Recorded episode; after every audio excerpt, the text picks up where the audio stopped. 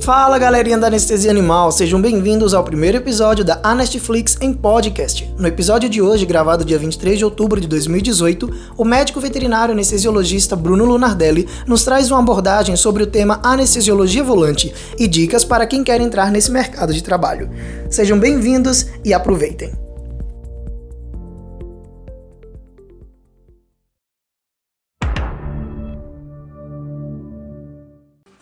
Boa noite, gente. Pessoal que está entrando agora aí. Esperar só um pouquinho mais o pessoal chegar para a gente discutir um tema bem bacana. Acredito que vai ajudar bastante a galera. É, deixa eu só. Essa é a primeira live da Netflix. Eu estou muito feliz de poder começar essa live é, bem com um assunto super temático, né? A anestesia volante. Convidei o colega Bruno para poder trazer essa experiência dele já dentro da rotina volante, mais do que eu mesmo, que comecei até recentemente, né, no, nesse trabalho como anestesista volante. E olha o Diogo aí também, Leonardo. Leonardo. É, então, e aí eu conversei com vocês, né? Eu marquei lá o post, pedi sugestões de anestesiologistas que vocês conheciam por todo o Brasil e é bem bacana ver que tem gente também aqui de todo lugar do Brasil que mostrou né, que está tendo um alcance bacana também. É, pedi também sugestões de temas. Eu estou com uma lista aqui de temas bem abrangentes. Tem live aí para o ano inteiro, bem bacana. E eu espero que vocês gostem bastante dessa palestra. Bom, eu vou explicar mais ou menos como que vai funcionar aqui, tudo bem? Eu vou chamar o Bruno, ele já entrou aqui vou apresentá-lo e a gente vai dividir a tela aqui, onde eu vou poder moderar as perguntas que vocês forem fazendo ao longo da, da transmissão. E no final da, da explanação dele, a, a gente abre o, o espaço para perguntas, para vocês é, tirarem alguma dúvida, algo que é, vocês ainda tenham aí que resolver. Beleza? Eu vou, deixa eu só escrever aqui o tema da da live de hoje para poder ficar fixado caso alguém chegue depois e aí já sabe o que é que a gente está falando. Hoje eu tenho anestesia volante, né, com o médico veterinário Bruno Luna, Lunaderli, perdão aí o, o Bruno pelo sobrenome. É, o Bruno ele é graduado pela UDESC em Santa Catarina e fez mestrado em ciência animal também pela mesma instituição residência em anestesiologia pela UFPR, aí no Paraná, de Curitiba, e é dono da Ciência Anestesia Veterinária. Deixa eu só confirmar. Bruno, dá um oi aí. Eu, eu vi que você tinha entrado, mas eu não sei se você saiu, você está aí já online. Podemos começar? Posso te chamar já para a gente começar? E aí, Bruno, tudo bem? Tudo ótimo, tudo ótimo. Tudo ótimo, tudo ótimo. Bruno, mais uma vez eu agradeço aí a colaboração, né, de... e também a honra de poder é, ouvir você no, na experiência que você já tem né, na, na, área de anestesia volante. É uma área que eu realmente amo bastante. E fico muito feliz também de estrear a, a série aí de, da Netflix com você. É, eu vou deixar esse momento para você. Eu já te apresentei, mas pode sim, ficar sim. à vontade para se apresentar. E no mais, pessoal, se tiver alguma dúvida, vai, vai comentando aqui. Nem tudo a gente vai conseguir responder nessa live, né? A gente tem tempo limitado mas o máximo que a gente conseguir a gente vai, vai fazer. Bom, vou deixar agora a live com o Bruno e qualquer coisa só me chamar aqui, tá bom, Bruno? Começar a falar então um pouco de, do assunto da anestesia volante e, e como que vocês devem iniciar e abordar esse assunto na rotina, né? Quem quer ser volante, tá ter ciência e tá disposto a estar tá sempre na estrada, né, gente? É um pouco estressante no início, mas para quem gosta de estar tá dirigindo, para quem gosta de estar de um lugar para o outro, é muito legal. Eu sou extremamente fã, adoro bastante, né? então eu me achei bastante no serviço volante. Então vou começar falando então de como fazer para entrar no mercado, o que foi que eu fiz para entrar nesse mercado de anestesia volante, né? e como que, que desenvolveu tudo isso. Né? Início, é bom vocês terem uma marca, né? Nem que seja o nome de vocês, ou alguma coisa que o, clínico identifique vocês como anestesistas. Então, essa marca é bastante importante. É, vocês têm que fazer uma marca, ter um cartão de visita, já ter um cronograma planejado de valores, tudo, para quando chegar no estabelecimento, vocês já terem esse acesso e essa, essas dúvidas que surgirão do, do dono da clínica para tirar com vocês, né? Então, isso é o inicial. A primeira coisa que eu fiz foi fazer um Instagram um Facebook e começar a divulgar foto, começar a divulgar meu trabalho antes mesmo de estar no mercado. É para as pessoas saberem que eu estou chegando na região, para já começarem a procurar e terem uns, uns agendamentos. É bom também ter pessoas que, que podem passar referência de vocês. Então, a referência é algo muito importante. Então, professor de faculdade, né, ou algum lugar que vocês já passaram e trabalharam. Isso é bem legal. Então, acho interessante vocês sempre terem isso, né? Uma referência, ela acaba se enquadrando bem na situação. Tá, gente? Né, então, outra coisa bastante importante, né, é o nosso como a gente vai se portar ao chegar nesse estabelecimento. Então, a primeira visita, a gente tem que ter muito cuidado com isso. Né?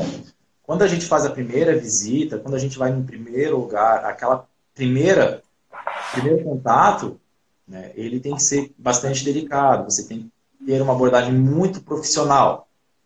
Depois, com o passar do tempo, as pessoas vão conhecendo, as coisas ficam mais simples, digamos assim, as coisas caminham. Mas o início a gente tem que ser bastante formal sim, porque você tem que mostrar que você é uma pessoa profissional e sabe levar o seu trabalho para frente. Então, vai chegar, não chega avaliando o estabelecimento, ou olhar, tipo, a recepção, consultório, centro já ir vendo com defeito. Não. Já chega ali, cumprimentem a recepção, sabe? É, essas pessoas vão acabar sendo com quem você vai trabalhar a maior parte do período, elas que vão entrar em contato com vocês, é elas que vão pegar e ligar. Então, se você já com a recepção não tiver uma boa aceitação, na hora de procurar um anestesista, elas vão chamar a concorrência, não vão chamar vocês porque você, elas não gostam de vocês, vocês não, não tiveram uma simpatia por elas. Então, não é só porque é recepção ou qualquer outra área que a gente vai tratar diferente, sempre tratar todo mundo igual. Procurar sempre falar com o responsável, né? Então, chegou ali, procurar com quem que é o responsável. Essa pessoa que vai dizer se pode ou não pode chamar o anestesista. Então, falar com o responsável do estabelecimento, além dos outros veterinários, é muito importante. Porque quem é veterinário e trabalha num local que tem um chefe, né, ele sempre vai querer chamar o anestesista porque facilita tudo. Só que esse chefe precisa conhecer você. Né, para saber se realmente você vai, vai ter capacidade de prestar o que ele está querendo. Então, sempre falar com o chefe, além do, do corpo clínico no geral. Então, a pessoa que contrata o trabalho é interessante falar também, tá, gente? É, foi lá, visitou uma vez, deixou cartão, tudo. No início, a gente faz, assim, ó, eu trilhei muito lugar. Então, assim, eu estava mais na estrada do que trabalhando. Eu chegava, assim, fazia rotinas de... Ah, hoje de manhã eu vou visitar tais clínicas. Fazia ali, olhava no mapa, ia passando uma a uma, WhatsApp, telefone. Fiz somente em clínicas muito longe, que só tinha ela, tipo, em cidades muito pequenas, assim, que só tenha uma ou duas clínicas. Então, acabei essas fazendo contato somente por telefone. Em clínica, em, nas cidades maiores, que tem um corpo clínico muito maior, eu pegava e deslocava até lá, e aí ia fazendo porta a porta, de clínica a clínica. Isso fez uma diferença muito grande. Porque alguém te indicar é uma coisa, mas alguém te indicar e você chegar lá e a pessoa te conhecer é outra. Eu fui em vários locais onde as pessoas já tinham me visto no Instagram, é, ou outro anestesista já tinha me indicado, mas aí a pessoa conhecendo a gente, em outra oportunidade ficou mais fácil para eu ir e me chamar. Então, isso é importante. O contato visual, ele é muito bom. A gente está numa era digital, uma era informatizada, então muita gente está deixando o contato de pessoas para trás. É, ah, resolve tudo pelo WhatsApp, é, manda uma mensagem no direct do Instagram. É, mas a gente tem que ver que muita gente da clínica ainda é antigo. Né? Então o pessoal gosta de pegar e ver e falar olho no olho. É, isso é importante. Passa credibilidade para o teu serviço. Então, isso é uma coisa importante. Ah, no início vai achar, eu, meu, eu no início mesmo estava pagando para trabalhar. Eu botava gasolina no carro e ia e trilhava 100, 200 quilômetros. Aqui as cidades, né? Eu trabalho em várias cidades. Eu pego praticamente o litoral norte de Santa Catarina e a parte do Vale do Itajaí. Então, tem dia que eu viajo 300 quilômetros. Então, sempre eu peguei, fui para esses lugares, mesmo sendo longe. A gente tem que ter bastante determinação para a gente conseguir chegar num ponto. Hoje eu não preciso mais sair visitar clínica. Hoje o pessoal está me procurando. Né? Já estou um formando um nome, não estou com o nome formado ainda né, aqui na região, mas eu já estou formando um nome. Então, é gente de Jaraguá do Sul, quem conhece Santa Catarina sabe como é que é. Então, estou morando próximo a Balneário Camboriú, mas gente de Jaraguá do Sul, que dá 150 km aqui, me chama. Joinville, eu já fui, Blumenau, então, lugares distantes, acaba o nosso nome chegando e o pessoal chamando a gente. A gente passa o valor e eles estão dispostos a pagar, porque sabem que o serviço é diferenciado. Realmente, quando a gente tem um, um especialista, uma pessoa que tem um conhecimento à parte, eles estão chamando sim. Então, está valendo a pena investir né, no teu papel, né, em você. Então, sempre ter um, uma boa vestimenta, uma boa aparência, para a gente chegar e causar sempre uma boa impressão.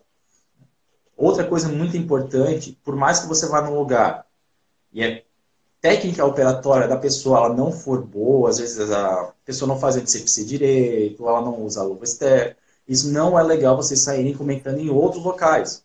Porque a pessoa, se você chega numa clínica falando mal da outra, a primeira coisa que ela vai fazer é assim, não vou chamar mais aqui. Se ele falou mal do fulano, ele vai falar mal de mim também em outro lugar. Então, isso é uma coisa assim, ó, a gente tem que fazer o quê? Anestesia bem feita. Você vai lá, vai se preocupar com o quê? Que seu animal seja otimamente anestesiado, não sinta dor e tenha um pós-operatório eficiente na sua parte anestésica. Se você pode ajudar e dar opiniões para que aquela pessoa cresça, você vai fazer isso, mas você não vai falar mal dela em outro local. Isso a gente não deve fazer, isso não se faz. Isso dá baixa credibilidade de você como profissional. Então tem que ter bastante cuidado com isso. É, deixa eu ver aqui o que mais a gente tem, né? Ah, outra coisa que assim, eu não tive essa consultoria, digamos assim, mas eu acho importante passar os equipamentos que eu devo adquirir de início. Ah, eu não tenho muito dinheiro para investir, comprar é, ventilador, bomba de infusão, é, Doppler da Parks, que hoje está em torno de 4 mil reais. Então, é, não tem todo esse dinheiro para. O que, que eu o que, que eu tenho que fazer, o que, que eu preciso assim, para conseguir pelo menos me virar. Né? Hoje eu vejo que na minha rotina, eu tendo meu step e meu Doppler, eu consigo me virar super bem, porque pelo menos um monitor com oximetria de pulso as clínicas têm. Né? Então isso, assim, ah, para começar, isso. Depois um monitorzinho, bomba de infusão, uma coisa essencial para quem gosta de trabalhar com TIVO ou com infusão analgésica. Mas assim, ah, investimento baixo, assim, pelo menos um esteto bom, um estetoscópio bom. O Doppler tá aquele mega, med mega ali é ótimo para a gente trabalhar. Então, tu tendo um método de aferição de pressão, um esteto para te fazer uma boa monitoração transoperatório e pé, né, ver se fazer uma, uma avaliação física muito boa desse teu paciente, tu já consegue se virar na grande parte da maioria das clínicas. Né? Por normativo do CRMV, elas têm que ter aparelho de anestesia inalatória, elas precisam ter um monitor que tenha pelo menos eletro e oximetria de pulso. Então, isso ajuda a gente um pouco. Não é aquela monitoração que é com capnografia, pressão invasiva, tudo que a gente gostaria de ter, mas pelo menos a gente já consegue começar a prestar um serviço. Né? Por exemplo, eu não comprei aparelho de anestesia inalatória. É, eu não achei viável comprar um aparelho, ficar carregando um trambolho para cima e para baixo, né? porque toda clínica é obrigada a ter. Então, o aparelho de anestesia eu resolvi deixar de lado e investir em bomba de infusão que hoje eu consigo fazer uma ativa, se eu tiver um cilindro de oxigênio, eu meu paciente, mantenho ele no baraca, dependendo do tamanho, claro. E então eu consigo ter toda uma monitoração, uma anestesia boa e com poucos equipamentos. A gente hoje a gente consegue trabalhar com isso. Então a gente tem sempre que focar o nosso método de trabalho para ter os nossos equipamentos. Mas inicialmente assim a gente, meu, tendo esses equipamentos que eu falei, aí depois bomba de infusão, aí um monitor com capnografia, e a, gente vai adquirindo as coisas, neurolocalizador, com o passar do nosso tempo e da nossa rotina. Isso é importante. Medicação é a mesma coisa. Né? Então, a gente começa trabalhando com aquilo que a gente mais está acostumado e o mais básico, e aí depois vai incrementando, comprando um remifentanil, comprando um sulfentanil, um fármacos mais seletos, digamos assim, difíceis de conseguir. Né? Que não é realmente todo lugar que a gente acaba conseguindo trabalhar com esses fármacos de ótima qualidade. Então, de início, a gente faz uma gama menor, né, para conseguir realmente trabalhar e mostrar que a gente sabe o que está fazendo. Outra coisa assim que a galera me comentou muito e muito mesmo é, é a formação do valor. Eu não sei ali como que o Lucas fez para bolar os valores inicial, mas isso me bati bastante. E agora eu consegui trilhar o meu caminho. Né? Então, no início, eu vim trabalhando, eu comecei a trabalhar com porcentagens. Né? Então, botava lá 20, 30, 40, 50% em cima do valor do procedimento, dependendo do horário, asa do paciente, tudo aquele esquema. Só que aqui na região, por exemplo, uma OSH, ela, dependendo do lugar, ela não tem um valor tão agregado quanto era em Curitiba. o pessoal conseguia tirar ali de 180, 200 reais uma anestesia para SH. Aqui não tem como cobrar isso, é inviável com relação às clínicas e proprietário e tudo. Então, comecei a ver. No início, eu botava um valor mínimo de 200 reais minha anestesia. Né? E hoje, eu trabalho realmente, se eu vou fazer um procedimento só, eu vou cobrar no mínimo 200 reais. Né? Isso aqui na minha região, né?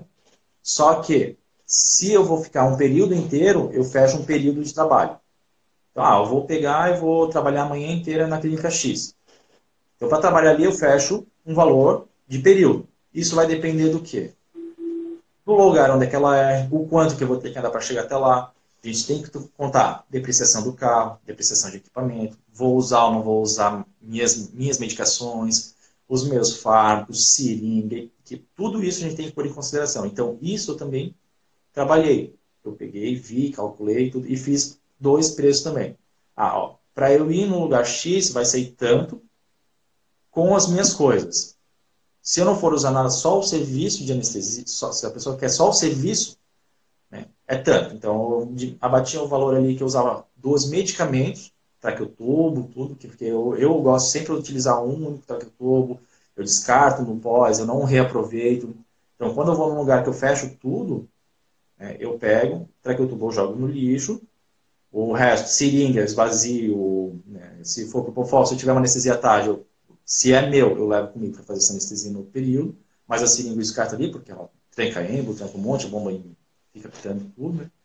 Mas se eu não tiver, deixo lá para o dono da clínica, se ele quer reutilizar aquele traqueotomo, é parte dele, não minha, né? Mas eu faço assim. Então, eu dou duas opções com relação a isso.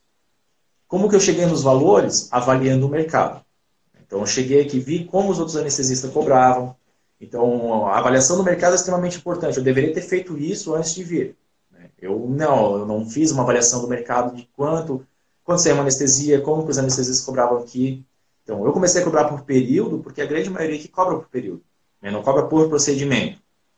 E vi que realmente, no final das contas, acabou saindo mais viável, porque fechar período para mim é melhor, como eu pego um leque muito grande de distância, do que fechar procedimento, porque eu não consigo fazer mais de um procedimento numa manhã. Porque às vezes eu tenho que andar 30, 40 km para chegar em outra clínica.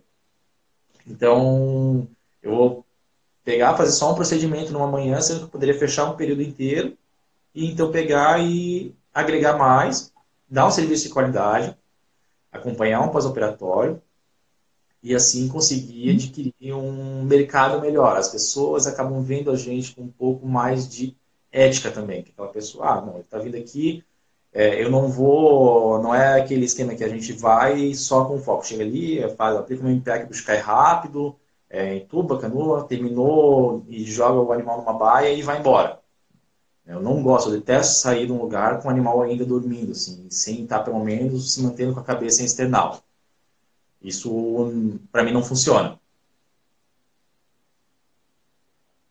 Então, conseguir fechar períodos acabou melhorando a qualidade do meu serviço. Quando eu comecei, que a gente precisa né, fazer realmente um mercado, um nome, eu acabava. Teve tardes que eu fechei três procedimentos uma tarde.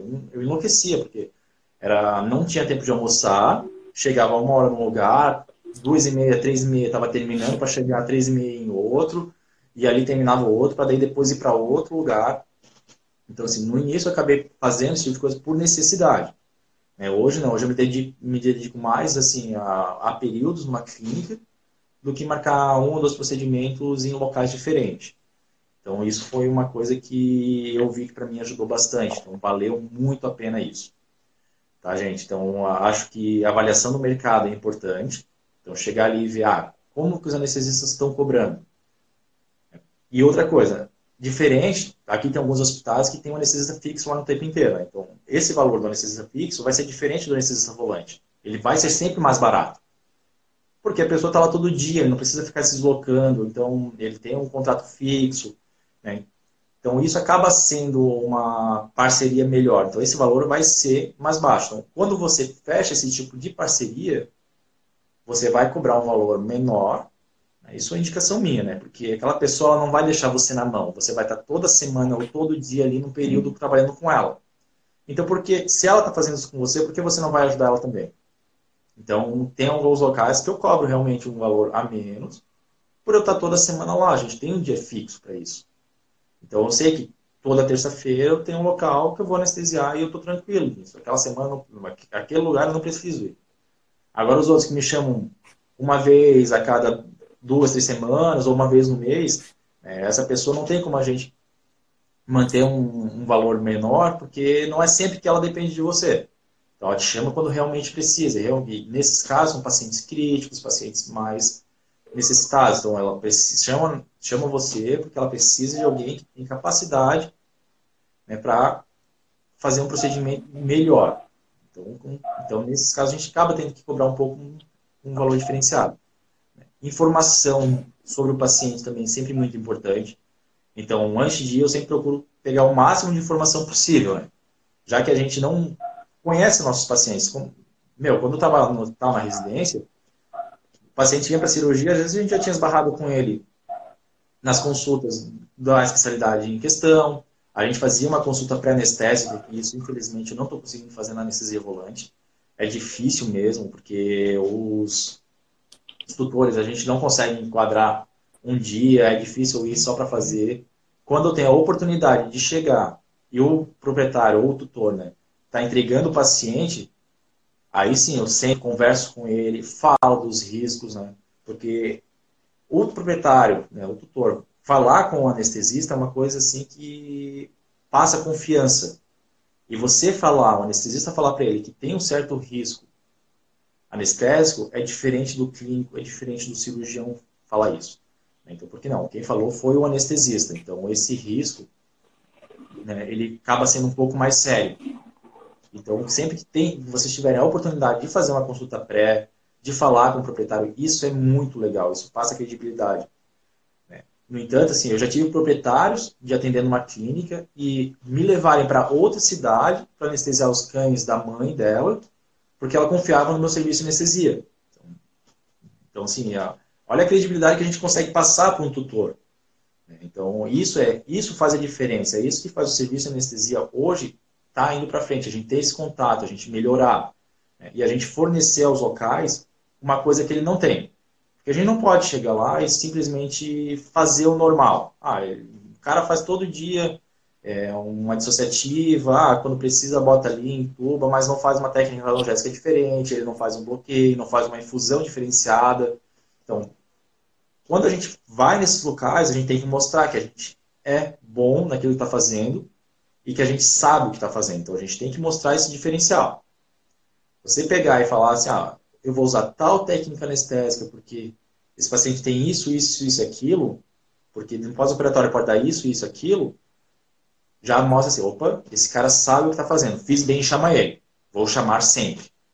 Né? Quando você vai num lugar, eu peguei vários locais aqui que a pessoa não tinha anestesista. Alguns locais operavam sozinho, outros né, tinha alguém que auxiliava, mas assim, não tinha um anestesista mesmo. Tu vai uma vez, as pessoas se apaixonam, porque realmente, tu terminou o procedimento, dá 10, 15 minutos, o animal já está em pé, o animal já está levantando a cabeça, né, eles olham, nossa, o animal já está assim, em vários lugares assim, eu cheguei, meu, o animal já está assim. Isso passa credibilidade para a gente, isso mostra que a gente tem competência, que a gente sabe o que está fazendo. Então, quando a gente vai num lugar, quando você vai num lugar e você está cobrando um valor bom por isso, né, porque é o nosso trabalho, a gente tem que cobrar bem mesmo, a gente não tem que se humilhar. Né, eu estipulei um valor mínimo para eu sair de casa e realmente por menos desse valor mínimo eu não saio. Sabe? É, a gente, por mais que, ah, preciso, ah, estou fazendo meu nome, eu vou me submeter a trabalhar por micharia. Né? né isso, assim, ó, cada lugar né, tem um valor tem um valor base que você precisa daquele mínimo para para a tua hora de trabalho. Né? Então você tem que ver isso. Quanto que vale minha hora de trabalho? Será que valeu você sair da sua casa, perder tempo no trânsito, correr risco, porque a partir do momento que nós estamos no trânsito, então isso é um risco muito grande do que daquele que trabalha num ponto fixo.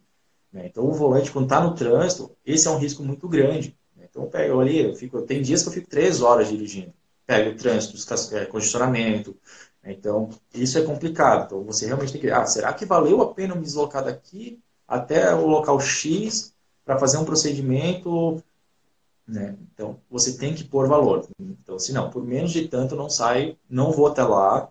Então, isso a gente tem que botar e tem que ser firme, porque as pessoas, se no primeiro negócio você falar um preço, ela, ah, não, é caro, e aí a gente começar a baixar, Aí ela sabe, opa, eu posso pegar ali e então falar que eu não vou, que eu preciso, que eu quero mais barato, que eles vão, que ele vai vir. Né? Isso mostra desespero da nossa parte. Né? A gente não pode se desesperar, a gente tem que pegar e ser firme e mostrar não. Eu estudei, eu fiz uma especialização, eu fiz uma residência, uma pós-graduação, né? então eu tenho competência nisso que eu estou fazendo. Isso para qualquer especialidade. Então assim, eu, meu valor é isso, eu não vou por menos disso. Então a gente tem que a gente tem que ter esse certo é, ambição, digamos assim, né? A gente tem que ter uma vontade de crescer e chegar em um lugar, então a gente precisa mostrar isso para ser respeitado. É porque realmente, se a gente não impõe isso, se a gente não não impõe as nossas exigências, né, é, a gente acaba não sendo respeitado, porque daí o pessoal pega, ah, ele trabalha de qualquer jeito, então vai embora. Eu sempre exigi muito. Então, se eu vou num lugar que a pessoa fala, ah, não tem todos os fármacos, e ela não tem todos os fármacos, eu levo minha maleta, eu uso a minha medicação, porque não é todo paciente que a gente consegue usar qualquer coisa, e é cobrado no final. Porque a partir do momento que a pessoa fala que tem, ela tem que ter tudo. É, ou pelo menos, ou um básico, né? Então a gente passa uma listagem, eles te perguntam, ah, o que, que você usa? Eu uso isso, isso, isso, aquilo. Então você passou uma listagem para eles. Então, se algum lugar não tem, você usa, você tem que. É, você pagou por aquele medicamento, mas ele não está pagando, você está usando. Então, você tem que saber. A gente, no início, eu ficava meio chateado, assim, de não conseguir cobrar, ficava assim, sem jeito. Eu acho que muita gente tem, fica sem jeito de pôr valor no trabalho. Né? Isso é outra coisa que a faculdade não ensina pra gente. Então, realmente, é, ah, ai, será que eu vou cobrar 200 reais uma anestesia, é, será que eles vão pagar?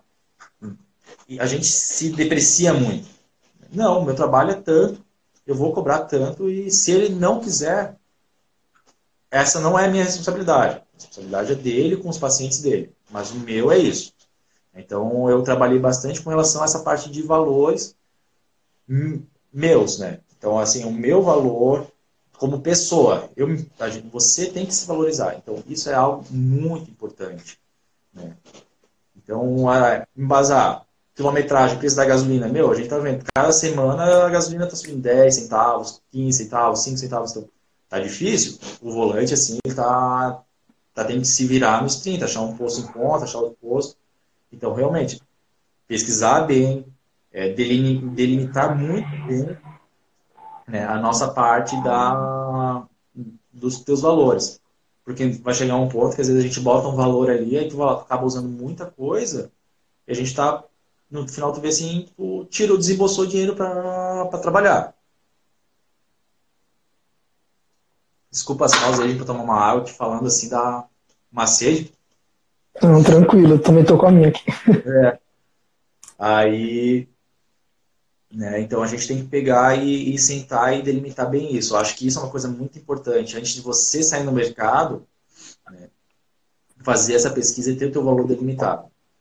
Depois disso, né, então, eu, eu falei, eu tinha feito o meu valor, eu tinha feito a minha tabela de preço, em cima de porcentagem bonitinho, discriminei, botei, botava cada porcentagem, o que seria cada procedimento, né, mandei para os locais. Né, então ali o pessoal indo. Mas só que sempre na hora de de fazer um procedimento específico, jeito, o pessoal sempre acabava me consultando antes. Não consultava a minha tabela, então acabava não perguntando. Então, eu modifiquei isso. Né? Então, realmente, eu mandei uma tabela com valores fixos também. Ah, síntese tanto, é, coluna tanto. que daí se tornou mais fácil, né? então eles acabam não perguntando tanto. E também estipulei os, os valores de, de período. Quando eu pego um, procedimento em período, que ele é. Né, esses períodos eu fecho mais para SH, ORC, né, procedimentos mais simples e rápidos, que daí a clínica ela consegue juntar três, quatro num período. Né, então, que são valores de baixo, são procedimentos de baixo valor, digamos assim, né, vai custar seus 500, 600 reais.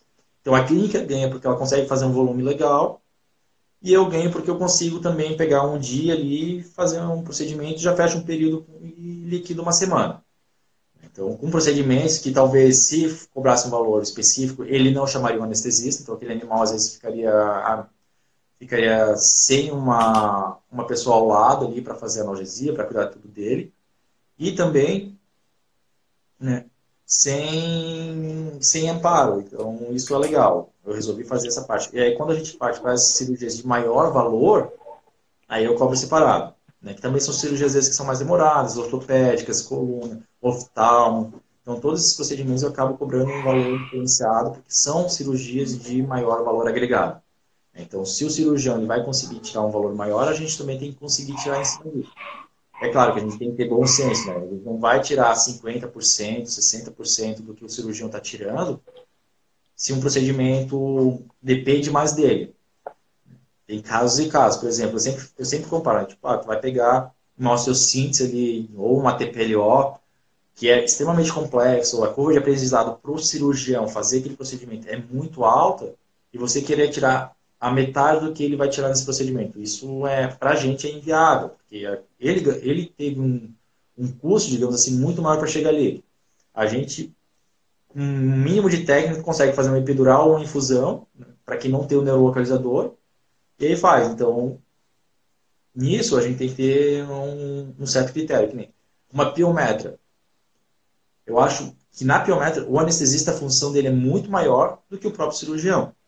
É, o cirurgião vai fazer o procedimento ali, é difícil, sim, mas a nossa função de estabilização pré, trans e pós-operatória é muito maior. A gente pega umas buchas aí que, que o pós-operatório é tenebroso. Então, é um paciente de alto risco que depende do anestesista. Depende da condição, da capacidade do anestesista em, em reverter várias intercorrências. Então, a gente tem que saber trabalhar com isso. Então, são valores que a gente vai ter que ir agregando no passar do dia a dia. Né? E outra coisa. Tem, Bruno, tem, tem aquela questão também do. É, diferença, né? Se o procedimento está sendo à noite, três horas da manhã, duas horas ah, da manhã. Com certeza. Né? É, ou também, assim, já tive caso de pegar. Ah, procedimento de uma hora e meia, né? Marca ali. Né? Até isso foi uma das questões que me perguntaram.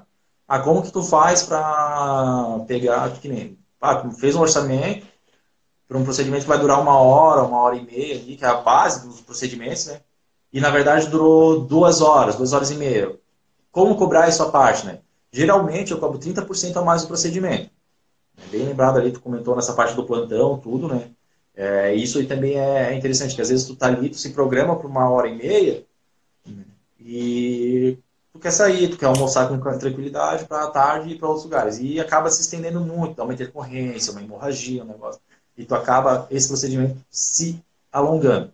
Então, nesses casos, eu cobro 30% a mais por hora, ou 50 reais, dependendo muito do, da onde eu tô e da pessoa que eu tô, do combinado de antes. Mas geralmente 30% a mais é o, é o que eu cobro. Então, no procedimento está saindo 200, vai, a pessoa vai ter que desembolsar mais 60 reais a partir do momento que passe de uma hora e meia. Aí passou mais uma hora, mais 50%, e assim vai indo. É, isso aí eu peguei por base o mercado de Curitiba. Lá o pessoal faz assim, valor X para uma hora e meia de, procedimento. Passou dessa uma hora e meia, a gente pega, pega e 30% em cima. Então isso aqui eu também, também impus.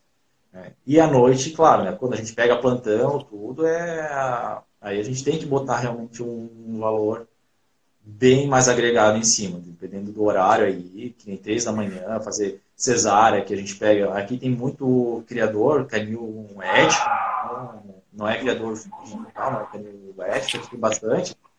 Então a gente pega bastante essa parte de criação, que em Ada vale bastante. A clínica está cobrando muito bem para fazer aquela cesárea, então realmente a gente tem que cobrar bem, porque você está se deslocando da sua casa num certo horário. Isso é interessante, isso é importante você saber.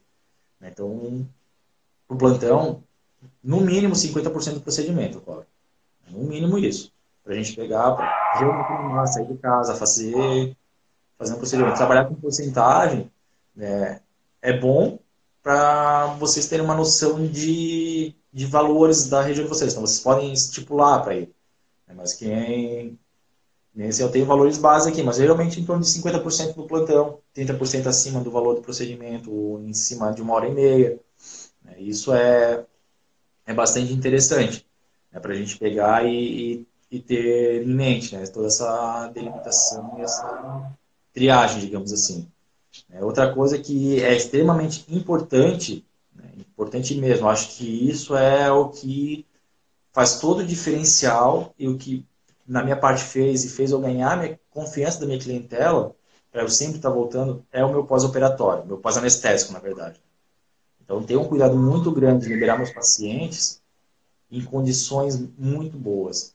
Né? Então, ele já consciente, temperatura estável, pressão normal. Né? Então, isso tem que ter bastante cuidado. Né? É, eu já recebi pessoas falando ah, que o pessoal, até mesmo na residência, via ali, tipo, tinha colegas que às vezes anestesiavam, botavam o bicho ali e esquecia de dar uma olhada lá depois, dar um confere, ver se ele chegou na temperatura boa, ver se ele está acordado. Né? Então, isso é importante. Então, eu gosto de ficar um bom tempo. Então, por isso que eu acabo, às vezes, vou fazer um procedimento num lugar, mas acabo ficando a manhã inteira para ter certeza que aquele paciente ele teve uma recuperação boa. Essa parte de pós, essa parte de recuperação, ela é muito importante. Né? E isso passa credibilidade, não é realmente. O pessoal não vê que tu está indo lá só para ganhar o dinheiro. Você está indo lá para fazer um serviço de qualidade. Então, você vai chegar, fazer uma avaliação, trabalhar bem com o teu paciente. Né? Aí vai recuperar ele bem, vai entregar ele legal para o dono da clínica, né? ali para os clínicos. É claro, quando a gente pega aquele paciente desestabilizado e ele precisa ser operado, o pós-operatório acaba não sendo tanta função sua, porque ele já veio ruim. Então ele vai ter que voltar para um leito de UTI ou vai ter que voltar para um semi-intensivo para o pessoal ficar em cima e recuperar ele. Agora, quando a gente pega um animal sadio, um animal saudável, a gente tem que ter bastante cuidado de entregar ele decente para o internamento. Então, fazer com que ele recupere bem. Isso faz uma diferença total. Total mesmo. Né? Porque você dá aquele amparo. E aí não deixa a clínica na mão. Porque às vezes tu chega ali. Teve vezes que eu saí, animal já estava de boa, tudo, daqui a pouco começou a ter alterações de pós-anestesia, de lucidez mesmo, começou a chorar, começou a ganir, aí de início parece dor. Então, a primeira coisa que o clínico fala, ah, eu acho que ele está sentindo dor. Aí a gente começa a conversar, ah, palpa a ferida, como é que ele está? Ah, não, palpei a ferida, ele está de boa, ele está deixando. Né? Então a gente sabe que ele não está com dor, a gente sabe que, que li a alteração anestésica. Então eu prefiro ficar um tempo mais para esperar passar essa alteraçãozinha para sair tranquilo.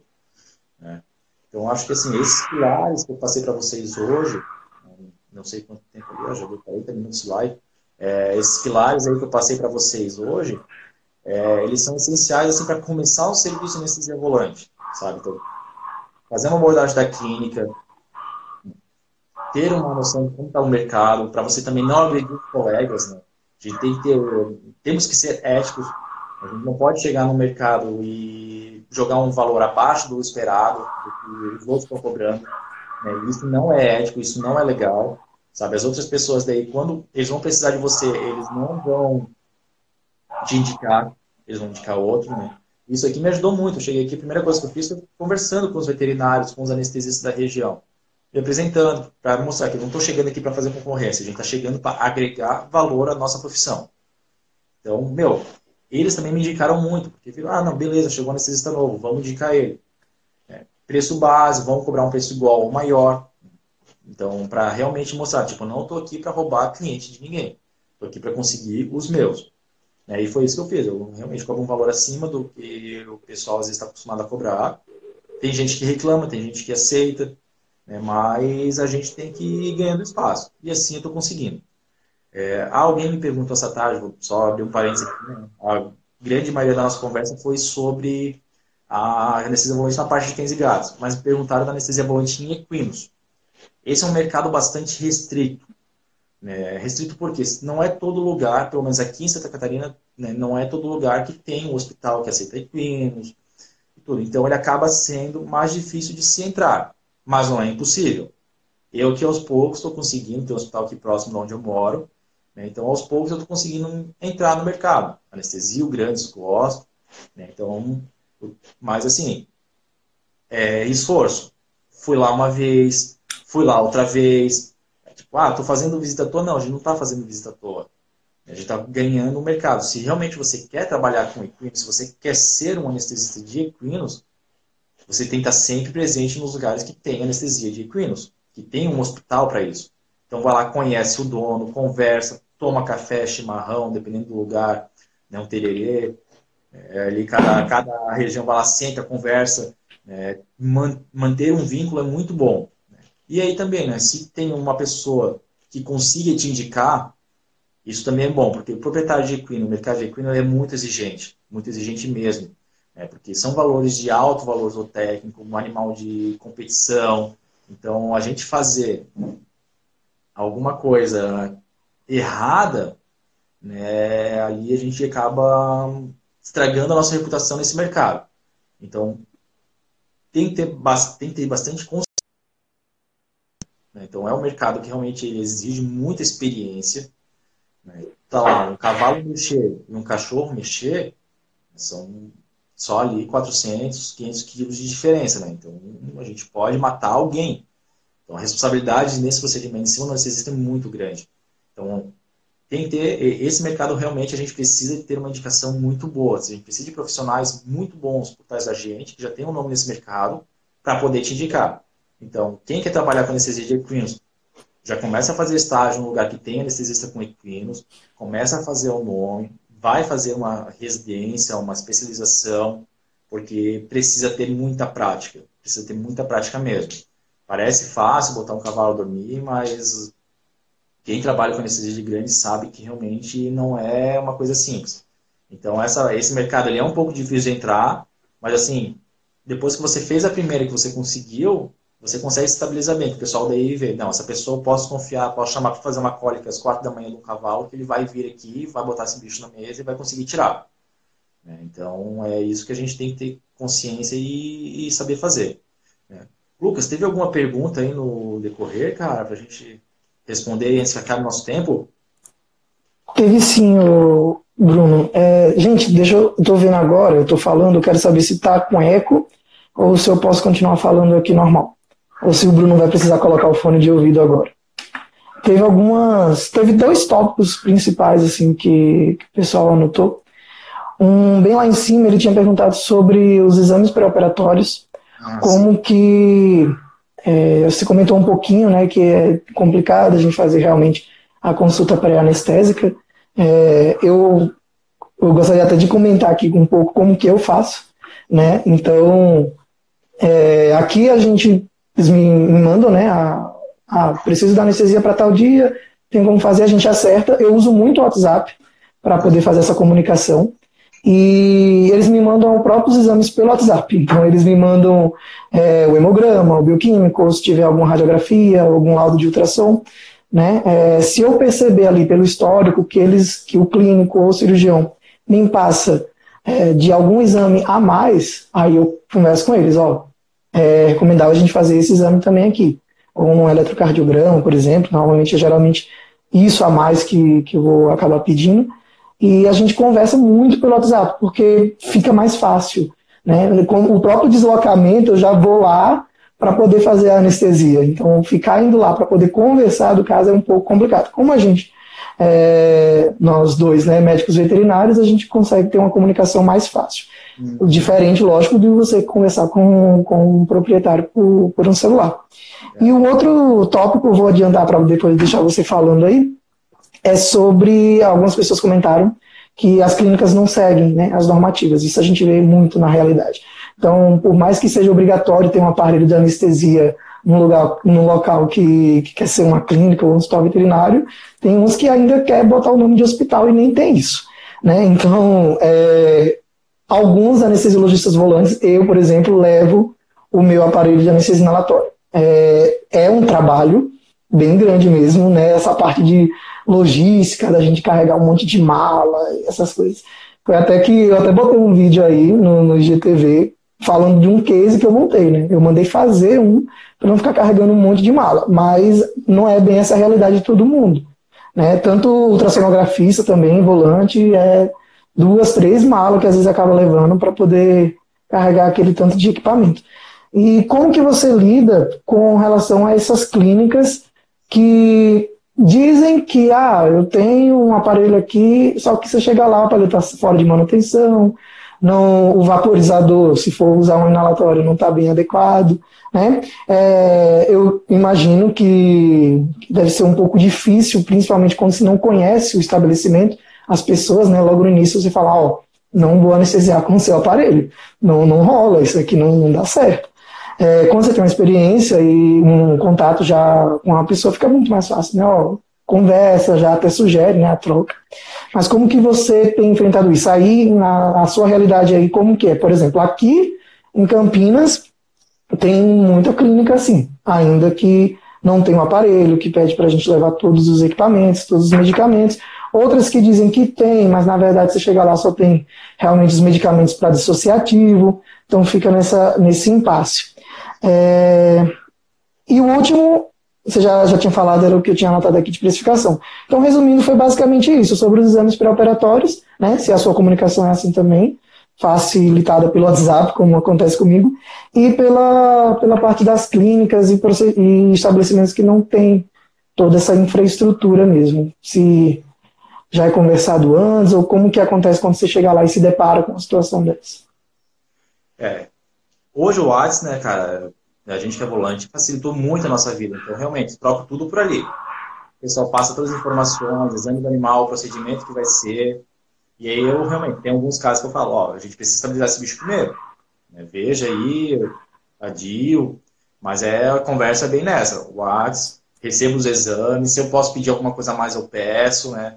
Tem alguns locais que a gente mal e mal consegue um programa assim muito esforço, né? principalmente quando eu pego mais no interior, mais ali o pessoal não quer gastar, não tem o hábito de gastar com bicho, né? O pessoal acha que tudo é gasto, tipo, ah, não, vou pagar um anestesista, vou pagar um cirurgião, vou fazer, vou fazer mais exame.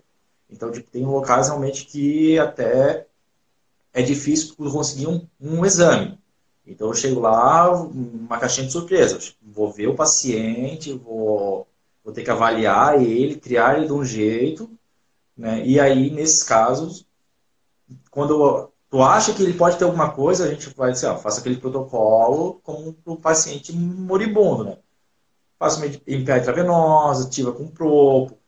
É, é difícil, sim, é, mas a grande maioria dos lugares eu já consigo os exames pré né? Consigo trabalhar, tipo, putz, esse aqui eu preciso num eco, esse aqui eu preciso num ultrassom. Né? E aí a gente consegue trabalhar, mas em alguns locais acabo chegando ali, vendo o bicho na hora e sei lá, ó, a idade dele é tanto, vou fazer isso, o proprietário não quis fazer exame e eles querem e quer operar.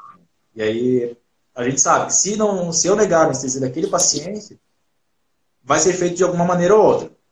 Então, nesses casos, eu prefiro então fazer toda a minha avaliação e, e anestesiar esse paciente, mesmo sabendo que ele não teve nenhum exame pré, mas com os termos todos assinados, isso, a clínica ela se responsabiliza por isso, né? Então, acaba fazendo para garantir uma qualidade no serviço e não deixar ele acabando, às vezes, recebendo um protocolo diferenciado que possa denegrir a saúde desse paciente. Mas a grande maioria eu consigo o exame sim, sabe? Com essa conversa, né, com o veterinário. Ele falou, proprietário realmente, o tutor, só na hora que eu chego na clínica ele está levando o paciente. Então, eu consigo ter essa conversa com ele. Mas às vezes eu chego lá, o paciente já, já internou, tudo, então não tenho contato com, direto com o proprietário. Mas com o clínico, eu acabo sempre tentando exigir o máximo que eu consigo. Aqueles pacientes idosos, que serão cardiopatas, então ter uma boa estabilização deles é bastante importante, porque às vezes é um paciente que daria para protelar um procedimento, a gente bota na mesa ali e acaba perdendo ele por um descuido, né? Então eu sou bastante criterioso, né? Mas a gente vai sempre trabalhando da forma, da forma mais adequada possível. E, cara, com relação às clínicas, realmente, é, tem uns lugares assim que, que a gente chega e fala, não, tem aparelho de anestesia, a gente chega lá, ah, beleza. É, não tem oxigênio. O pessoal fala, às vezes eu falo, ah, eu faço trabalho com tiro, não sei o que o pessoal acha só porque a gente faz tiro, a gente não entuba o animal, eles né? Então não, não consegue diferenciar isso. É, então, quando eu vou num lugar novo, é, eu levo tudo que eu tenho. Eu tenho ventilador mecânico, tenho cilindro de oxigênio em casa, então assim, eu vou preparado para a guerra, né? Aí eu chego lá, daí eu vejo, ah, não, beleza, a pessoa tem, dá para usar o aparelho de anestesia, dá para fazer uma inalatória. Né? Então aí eu vou começando a ver o que eu preciso e o que eu não preciso. E a minha maleta de medicação sempre está comigo. Por mais que a pessoa fale, não, tenho tudo. Aí chega, pega uma hipotensão, Sim. não tem fármaco para reverter, não tem uma dobuta, uma norecta. Então são coisas básicas assim que a gente acaba, né, no decorrer do dia eu aprendi. Então a maleta de medicação e a minha maleta que eu tenho meu Doppler, meu esteto, né, tá sempre, elas estão sempre comigo. Daí agora, bomba de infusão, essa, esses outros equipamentos assim que não mais trabalho para levar, que eu também tenho uma case com eles, né? É, eu só levo realmente nos lugares que ou sei que eu preciso usar, ou que é a primeira vez que eu estou indo, porque é a caixinha de surpresa, né? A gente chega lá e, e vê o que, que vai precisar. Que nem, que nem você aí. Sim, sim. O, o Bruno, tem mais algumas perguntinhas aqui. É, um, o Vitor perguntou sobre com relação a você se acha né, adequado cobrar pelo ASA, né? Pelo, uhum. Pela classificação de ASA. É, pelo que eu entendi aí na, na, na sua cidade, pessoal, nas cidades que você atende, o pessoal costuma cobrar por período, né, no, no quando fecha o período, ou por tipo de procedimento. Uhum. É, eu gostaria de fazer um adendo aqui, é, Vitor e, e, outro, e o resto do pessoal que perguntou também com relação ao preço, é, é muito diferente de cada cidade. Eu, eu sei isso, é, exatamente, Bruno, eu sei isso bem na prática, porque eu atuava em Aracaju como anestesista volante também, e lá é, eu e mais uns dois é, volantes na cidade inteira, né? Cidade pequena, então eram praticamente três para uma cidade inteira. Mas é, ainda tinha muito aquela questão de valorização da anestesia, se o pessoal é, ainda preferia fazer muita dissociativa na própria clínica, ou não, por falta de conhecimento, de ter alguém ali disponível para poder chamar, ou simplesmente por conta de preço mesmo. E lá em Aracaju, quando eu cheguei, é, depois da residência, né, morei oito anos fora, ao chegar lá, eu fui exatamente o que você falou. É, você demorou um pouquinho para fazer isso, nessa né, é, análise do mercado, de como o pessoal estava cobrando. Eu não, eu já fui com a mente de vou lá, primeiramente, saber como que os meus colegas de trabalho estão é, cobrando. E isso foi muito bom. Eu tenho uma ideia de como que era o preço ali na região, para ter noção do, do quanto que eu poderia cobrar. E aí, inicialmente, eu fiz essa mesma coisa que você. Eu fiz uma tabela, montei é, os meus preços, só que lá a gente montava por peso. E o que existe ainda em algumas cidades. Então, por exemplo, é, até 5 quilos era um valor, se fosse anestesia inalatória. Até esse mesmo peso, se fosse uma anestesia intravenosa total, era outro valor. E aí a gente ia graduando. Em torno de intervalos, 5 até 5 quilos, de 5 a 15 quilos, é, acima de 15, acima de 30, então era bem variado. Também tinha essa questão de 30% acima do tempo, só que enquanto na sociedade é uma hora e meia, lá era duas horas. Então essas pequenas coisinhas vão mudando de cidade em cidade. Aí o pessoal aí, Bruno, é, e teve mais alguém que perguntou exatamente sobre preço, é, vai depender muito de onde vocês estiverem. Aqui em Campinas, quando eu cheguei, já foi totalmente diferente. Eu já não cobrava mais por peso. Eu percebi que também tabela não funcionaria aqui. Porque eu fui, entrei em contato com colegas daqui, né? Eu também não conhecia ninguém, então precisei ficar me é, é, adaptar primeiro ao mercado. Mas aí conversei com um colega, tem um específico que me ajudou bastante. É, perguntei sobre como que ele cobrava os preços. E aqui já é um pouco mais diferente. Aqui o pessoal não cobra, não cobra nem por peso, né, como era lá em Aracaju, nem por procedimento em si, mas, mas em geral um preço fixo. Então, até duas horas de procedimento, independente do procedimento, é esse valor. Ou casos, é, como o Vitor falou, asa 3 para cima, já é outro valor. É, fora de horário comercial, é, aumenta 30%.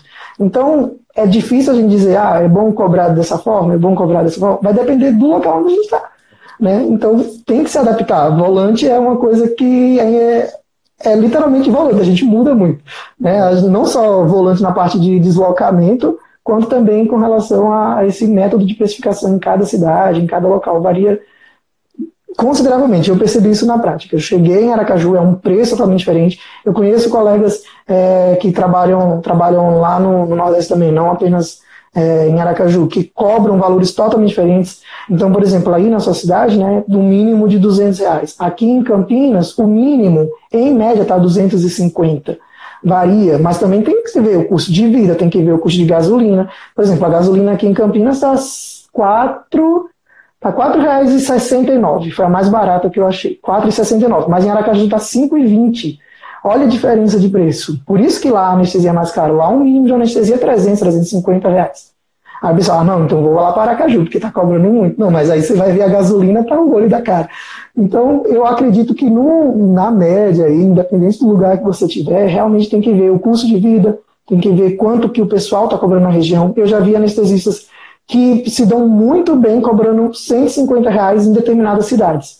Eu achei uma, assim, eu fiquei chocado, 150 consegue, consegue, mas é porque ele já tem um fornecedor com medicamentos mais baratos, ele já mora ali na mesma cidade que a empresa que fornece medicamento, então tudo isso facilita. Né? Aqui em Campinas é mais fácil também, por a maioria dos distribuidores de São Paulo. Mas lá em Aracaju, por exemplo, para eu conseguir um Propofol, eu tinha que pedir daqui. Então, o custo de avião só para o Propofol chegar até lá, da marca que eu queria, do laboratório que eu queria, já encarecia meu preço. Não tinha como eu cobrar o mesmo valor. Então, eu acredito que isso varia muito. É difícil a gente conseguir dizer como que alguém vai cobrar, é, porque varia realmente com a cidade. Então, a minha recomendação, eu, eu percebi a sua também, Bruno, é de quem né, tiver a fim de prosseguir nessa área de anestesia volante, é justamente ter contato com os outros anestesistas da região, para saber de onde eles conseguem os medicamentos, com quais fornecedores, porque se a gente tem esse contato, a gente consegue fornecedores mais baratos, é, mais, é, mais perto né, da gente e, consequentemente, vai ser mais barato. O próprio fato de conhecer alguém, quando você já liga no fornecedor, ó, oh, eu fui indicado por fulano de tal, o pessoal já consegue fazer um, um preço mais bacana. E a precificação, se vai ser com asa, se vai ser com relação ao peso, se vai ser com relação ao período, é, o procedimento, vai depender de, de cada cidade. É, você quer comentar mais alguma coisa, Bruno? Você eu concorda? Eu concordo plenamente contigo, né? Até só voltando ali, tipo, a, que ele perguntou em cobrar pelo asa, não cobrar pelo asa, né? Eu acho que seria uma. Se a gente conseguisse padronizar com isso, seria muito legal. Né? Porque o A é, é a importância, né? Então, um animal com asa 4, né, ele exige muito mais a gente do que um animal asa 1. Sim. É uma anestesia mais tensa. Se a gente conseguisse cobrar pelo asa, seria ótimo. Só que é difícil, né? Porque muita gente não entende, tipo, mas ele vai fazer só uma SH, por que, que aquele animal vai cobrar, sei lá, 200 ou 150 e o outro animal que vai fazer a mesma SH vai ser 300? Né? É, isso a gente não consegue fazer com que as pessoas entendam ainda, que é essa diferença, né? Né? Então, poucos lugares ainda mal conseguem entender a importância do anestesista na clínica, né? então, a gente, então a gente tem que ir moldando isso aos poucos. Então, vamos, eu acho que entrar no mercado, isso é importante. Né? Então, a gente conseguir convencer o anestesista em praticamente todas as clínicas né? é, é importante e depois a gente passar para essas classificações de preço por asa ou por outras coisas. Se você já tem um mercado bom conseguir fazer essa mudança, meu, é excelente, porque realmente, cobrar mais o paciente que exige mais da gente, cobrar menos do que exige menos. É, Justo, aí, né? O mercado tem que estar tá, tem que estar tá disposto a isso, mas a gente tem que se moldar muito, a gente tem que se moldar muito ao mercado. Não é uma coisa tão Sim. simples. A Letícia ela comentou justamente sobre isso. Ela perguntou até se tem alguma dica, é, principalmente para a cidade de interior, né, onde é, a aceitação dos veterinários, dos doutores, para contratar o serviço ainda é muito difícil.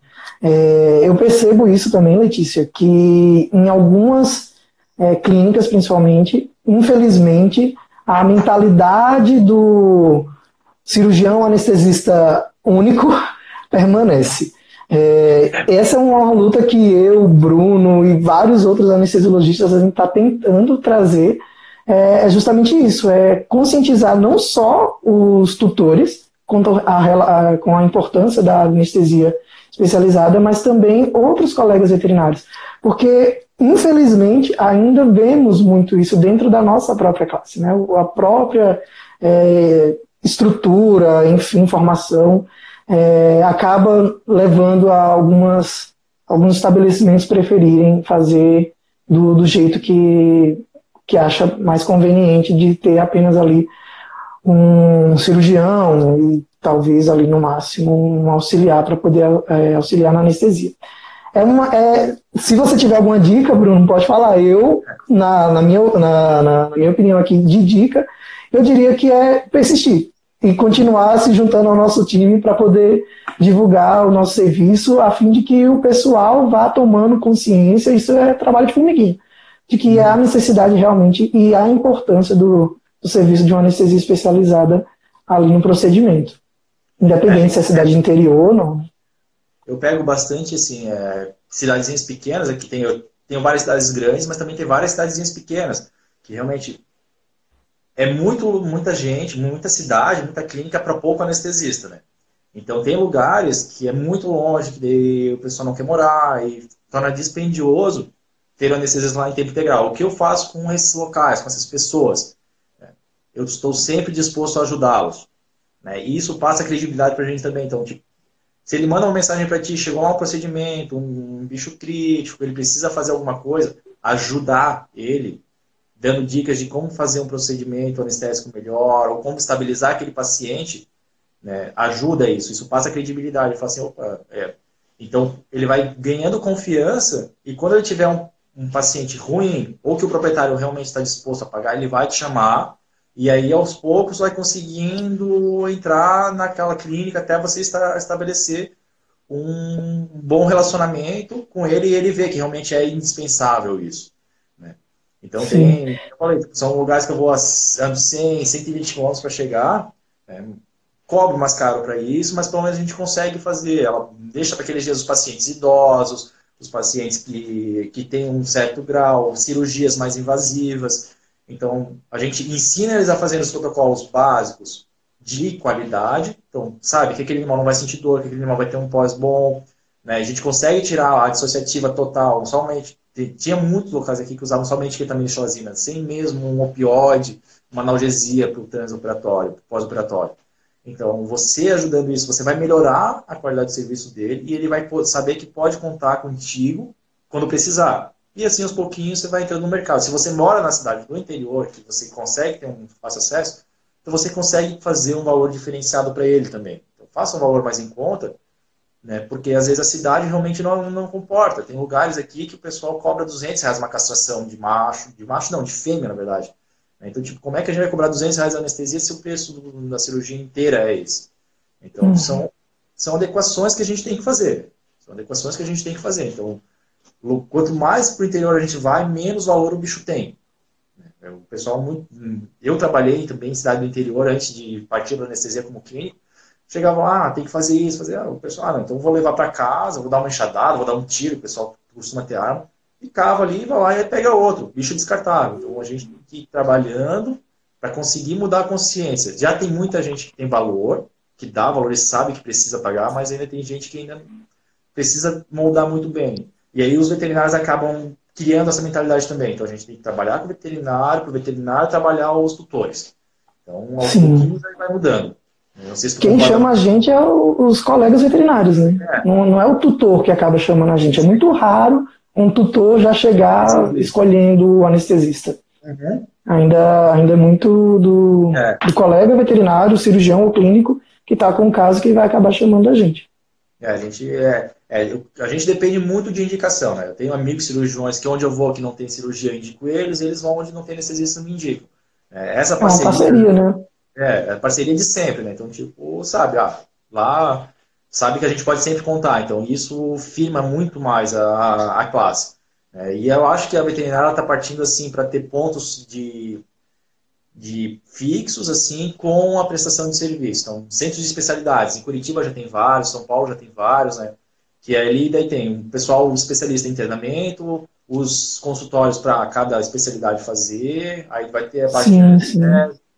Então, acho que a, gente a realidade está mudando, né? Tá mudando. Oi? A realidade está mudando, tá bom. É, tá mudando. A gente está tá conseguindo entrar num. Nós somos pioneiros, né? Então, tipo, o, o, quem está começando o serviço de volante, não só na anestesia, mas de todas as especialidades, assim, está sendo realmente guerreiro e pioneiro aí. Quem já está mais tempo no mercado tem uma clientela fixa muito boa. Então a gente está caminhando ainda para um mercado novo, né? uma nova veterinária. Sim, é, entrando nesse assunto assim, só mais um pouquinho, a Júlia, ela perguntou se ainda, é, se a gente acha que tem muito preconceito né, com anestesista volante ou se as clínicas preferem é, chamar o anestesista volante ou ainda o fixo. Como que você vê aí na, na sua região? Então, aqui, as clínicas que têm rotina para ter um fixo, eles têm um fixo. Né? Mas a grande maioria ainda não tem uma rotina pesada, assim, de... Como tem muita clínica, realmente não tem uma rotina pesada de cirurgia todos os dias, né? São, pouco, são poucos hospitais que têm aqui para ter realmente um anestesista fixo. Então eles acabam optando pelo volante porque é um funcionário a menos que eles têm que contratar. Então a aceitação do volante é muito boa. Né? Então quem precisa de anestesista chama o volante sim. É, quem não tem essa concepção de ter um serviço desse, de, de contar com anestesista, acaba não, não chamando, é difícil. Mas quem chama, a aceitação do volante é muito boa. É, aqui, na, aqui na cidade de Campinas, região também é bastante aceito. Eles, a maioria, inclusive, não tem anestesista fixo. Eles preferem os anestesistas volantes, justamente por conta dessa de não ter uma rotina tão frequente em cirurgia todos os dias. Quem, quem que vai ter cirurgia todo dia? É o hospital. Né? No hospital vai ter cirurgia todo dia, mas clínicas não. Então eles preferem sim ter na. Eu, eu brinco que eles têm uma, uma escala né, de, de, anestesistas que eles gostam de chamar. Então, quando a gente está entrando no mercado, meio que a gente vai lá para a última opção da lista. Ele vai te chamar quando os que ele está acostumado a chamar já não pode atender. Porque é normal isso. Você se, o cirurgião se acostuma com o anestesista, com o trabalho dele, ele vai querer que ele sempre esteja anestesiando. Não é uma é, coisa de, ah, você chegou novo ali, está oferecendo o seu serviço, e ele já vai te chamar a, a, amanhã. Ele tem o que ele já está acostumado a fazer, a trabalhar. Só, porém, às vezes ele não vai poder te atender. Né? O, o veterinário anestesista que já está acostumado com aquela clínica não vai ter horário disponível naquele momento. Aí ele vai e te chama. Então, inicialmente, eu não sei se cara com você assim também, Bruno, mas no início o pessoal só me chamava era para bucha, era emergência, era animal de madrugada, era coisa assim que o outro não tem mais condição porque a agenda dele já estava muito cheia, ou mesmo porque chegou num nível tão bom no mercado que ele mesmo estabeleceu os horários de trabalho dele, que ele já não trabalhava mais é, num plantão de, de 24 horas. Então isso é, é com o tempo, a gente entra meio que na última opção ali daquela, daquela clínica, daquele estabelecimento, e à medida que a gente vai fazendo as anestesias, é, querendo ou não, a, a, o jeito que a gente se comporta, tudo aquilo que o Bruno falou no início, né? É, o jeito que você se veste, o jeito que você fala, o jeito que você se comporta, de não falar mal de uma outra clínica, é, de não ficar dando pitaco no, né, na organização e no, nos materiais sem, sem eles terem te pedido opinião. Tudo, toda essa questão de ética também é, vai valorizando o seu serviço e aí você vai subindo naquela lista, a ponto de você chegar a ser o primeiro opção daquele estabelecimento. Ó, eu gosto de fulano, eu vou chamar ele porque é, mostrou serviço, mostrou como que trabalha. Uma, uma, outra, um outro detalhe aqui que eu gostaria só de, de comentar é que, que, puxando também a pergunta da Letícia, na parte das dicas lá, né, para a cidade interior, é, principalmente cidade interior, esse contato que a gente faz na clínica pessoal, na, e não só por telefone, é fundamental a gente ligar, agendar uma visita para conhecer o estabelecimento, conhecer o, o proprietário do, do, estabelecimento, que nem sempre vai ser o clínico que vai te chamar, é, isso é muito importante. Não só chegar e tacar o cartãozinho de visita lá, né? Ou só mandar um e-mail. Não, manda um e-mail, liga, mas para agendar uma visita local, né? Uma visita presencial. Que isso, isso mostra serviço, isso valoriza. Ele vai lembrar lá do, do seu cartãozinho que você deixar, você, você vai conhecer o estabelecimento. O pessoal gosta de mostrar a clínica. Vai, ah, vamos conhecer aqui. É tipo igual mostrar uma casa, né? Não, venha conhecer minha casa. Então, essa, essa comunicação, principalmente o pessoal de cidade interior, eu, eu acho muito importante, porque o pessoal fica bem, bem mais próximo, sente mais a sua presença, o seu compromisso, né, de, de estar ali. E um outro detalhe também no pós-operatório o fato de você se preocupar com aquele paciente, de acompanhar para é, ele no pós-operatório deixá-lo bem estável mesmo, acordado, sem é, todos os, os, efeitos colaterais não, não tem como a gente tirar tudo. Mas tem aquelas excitações que às vezes acontecem. E, por exemplo, eu, uma coisa que eu gosto muito é no outro dia também, dependendo do, da hora que foi a cirurgia, eu mando a mensagem para a clínica, e aí, como que está o, animal tal? Essa, essa, esse feedback, essa preocupação que a gente demonstra com os nossos pacientes, não apenas só, não é benefício apenas para o paciente, mas é para a nossa reputação também, né? A clínica, o cirurgião, o, o, clínico que te chamou, ele vai saber, poxa, olha, ele se preocupa realmente com o paciente dele. Ele não saiu daqui correndo para poder fazer uma outra anestesia e deixou o animal para eu é, né, estudar. Enfim, todo essa, esse cuidado mesmo, essa coisa que a gente aprende na faculdade, a gente precisa transmitir aqui. E essas outras coisas que a gente não aprende na faculdade, a gente vai aprendendo com a vida e com as lives aqui que a gente está fazendo também. Pior que é mesmo, assim, tipo, essa parte de empreender de começar um trabalho, né? É, eu achei bastante deficiente, eu não tive praticamente nada. Então é tentativa e erro, tentativa e erro. Então, ter algumas dicas dessas, sim, se eu tivesse tido antes de vir para empreender, para empreender nessa parte, já teria me poupado muito tempo. Então, a gente agilizaria muita coisa. Né? E o início é bem assim mesmo, né? Tipo, é bucha, é cobrindo férias dos outros, é, teve, eu tive semanas aí de cobrir férias e começar numa segunda e parar só na outra sexta-feira. Então, trabalhar a semana direta, saindo de casa às sete da manhã, chegando às três, né? claro, fazer nosso nome. Então, no início, é, a pessoa não pode ser acomodada, a gente tem que fazer o nome, então a gente tem que mostrar trabalho. Né? E mostrar um trabalho de qualidade, não é só chegar lá e, ah, não, aceitar tudo que vem pela frente. Tem que oferecer um serviço, um serviço bom, mostrar que você é bom. É, isso faz a diferença total. Sim, sim. Gente, a gente tá, já tá uma hora e vinte de live aqui, passou bem rápido. É, deixar uma última pergunta aqui só. Eu, desculpa, eu não sei falar seu nome. É Hatley Snake, é o nick. Ele deixou aqui. É, ele perguntou sobre o mercado de trabalho né, no exterior. Tem, você tem alguma experiência ou relato? Conhece alguém sobre como que está a anestesia volante no exterior? Eu, particularmente, não sei, não, não tenho nem propriedade para falar sobre isso, tá? A gente pode até pesquisar e trazer, talvez, num, num post depois, mas...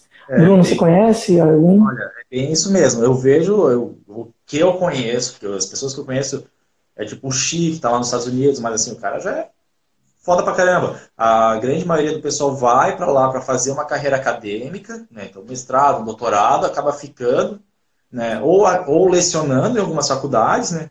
Tem algum, algumas referências nossas da anestesia que estão lá fora, né? lecionando, trabalhando dentro de faculdade, que daí você, que nem nos Estados Unidos, para você lecionar, você não precisa ter a prova, né? Você não precisa passar na, na prova de especialista deles. Então, para dar aula lá, você se torna um pouco mais fácil. Muito brasileiro acaba indo lá para dar aula. Mas aí, para você conseguir exercer, uma que você vai ter que fazer o validar o seu diploma lá e aí depois passar na prova de especialista deles, que dependendo do país é muito difícil. Né? Mas eu tive amigos que estavam em Portugal, trabalharam um tempo lá, mas voltaram para o Brasil agora. Então, o mercado, eu imagino que deve estar similar ao nosso. Né? É claro que daí acaba tendo acesso a drogas variadas, né? Tem, são legislações diferentes. Né? Então, uhum. essa parte de legislação. Diferenciada. Sim, sim. Essa parte de legislação eu vou deixar para a gente discutir em outro momento. É, pessoal, algumas pessoas perguntaram como faz para comprar medicamento. É, essa parte é, é, bem, bem complicadinha, gente, com relação a essa parte fiscal.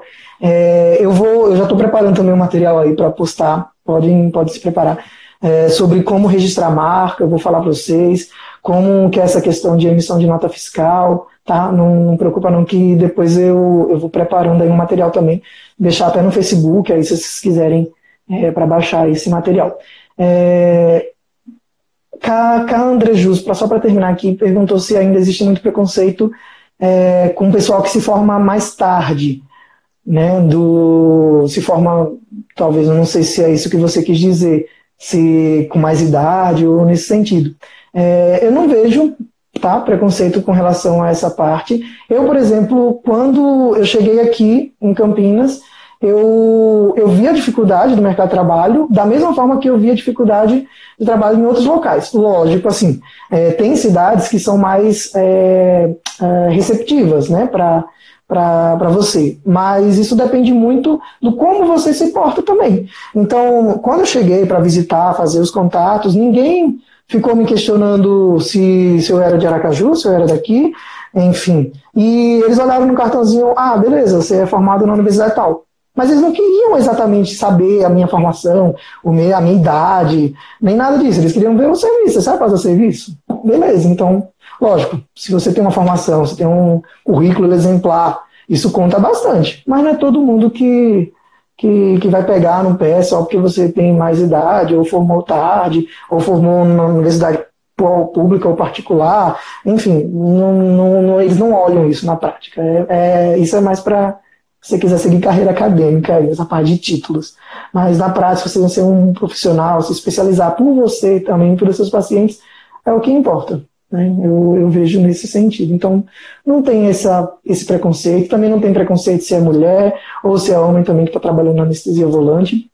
Tem, tem, tem gente que já me mandou mensagem: ah, mas é, como é que eu vou carregar esse tanto de coisa e tal? E aí é adaptação, né, gente? Tem mala pra, com várias alças aí, rodinha, e a gente vai, vai levando. As outras, as outras perguntas, pessoal, eu vou olhar com calma depois, e se faltou porventura eu ou o Bruno responder alguma, a gente, a gente responde para vocês depois, tudo bem? Eu vou tentar salvar essa live para deixar no IGTV. É, vou programar aqui para legendar ela também, é, principalmente para o pessoal aí que tem deficiência auditiva. E também tem mais um. Ah, tinha um aviso aqui que eu estava esquecendo. Bom, não, não tô lembrando agora não, depois eu, eu posto nos stories aí. É, Bruno, eu gostaria de agradecer né, a sua presença aqui, foi, foi muito bacana. O, eu espero que o pessoal tenha gostado. Pessoal, comenta aí quem estiver ainda online se vocês gostaram, como que foi.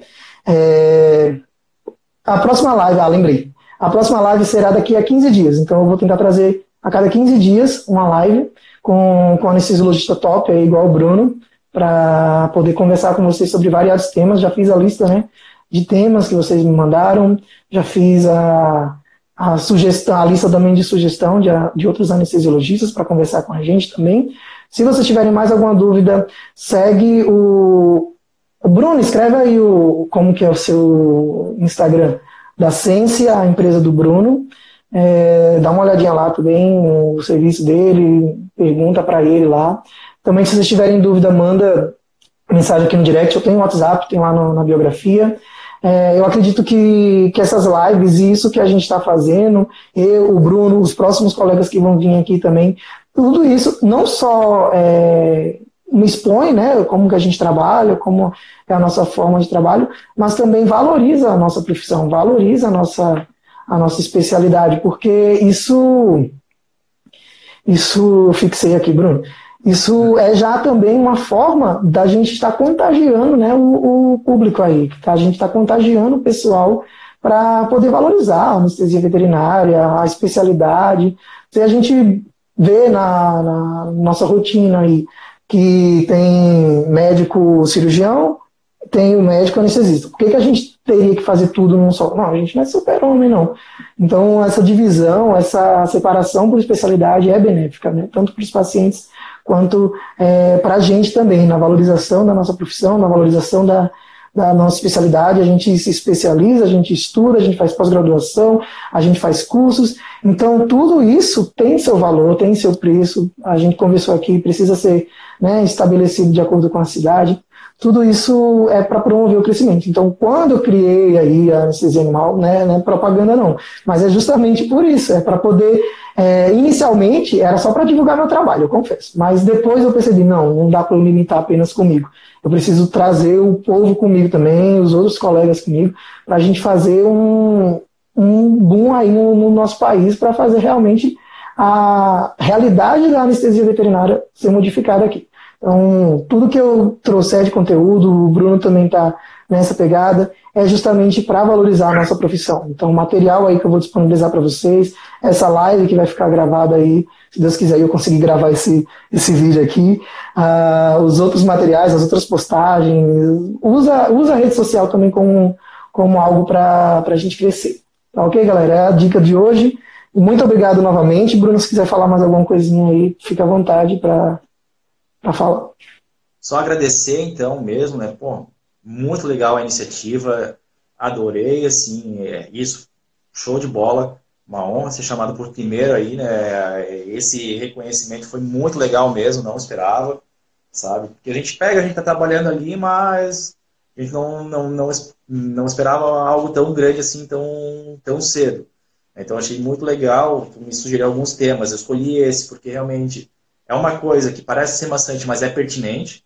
Anestesia, trabalhar com anestesia volante ali, mostrar para o pessoal isso é bastante pertinente, então achei bastante interessante, né? É, obrigado por indicar ali o Insta, lá eu também posto muita coisa sobre anestesia, falo algumas coisas motivacionais também, né? explico técnicas, tem uma lista no WhatsApp também, entrem lá, que dá para adicionar a galera, lá eu mando conteúdo semanal também, e assim a gente vai ter trabalhando. A Insense entrou com, veio para o mercado justamente com o mesmo intuito da anestesia animal, qualificar o nosso trabalho, mostrar que a gente tem condições de fazer um serviço de qualidade, né? então com marca, com tudo. Né? E aí agora também a gente aqui na região está trabalhando com cursos. Eu vou, vou trabalhar com cursos online e com cursos presenciais.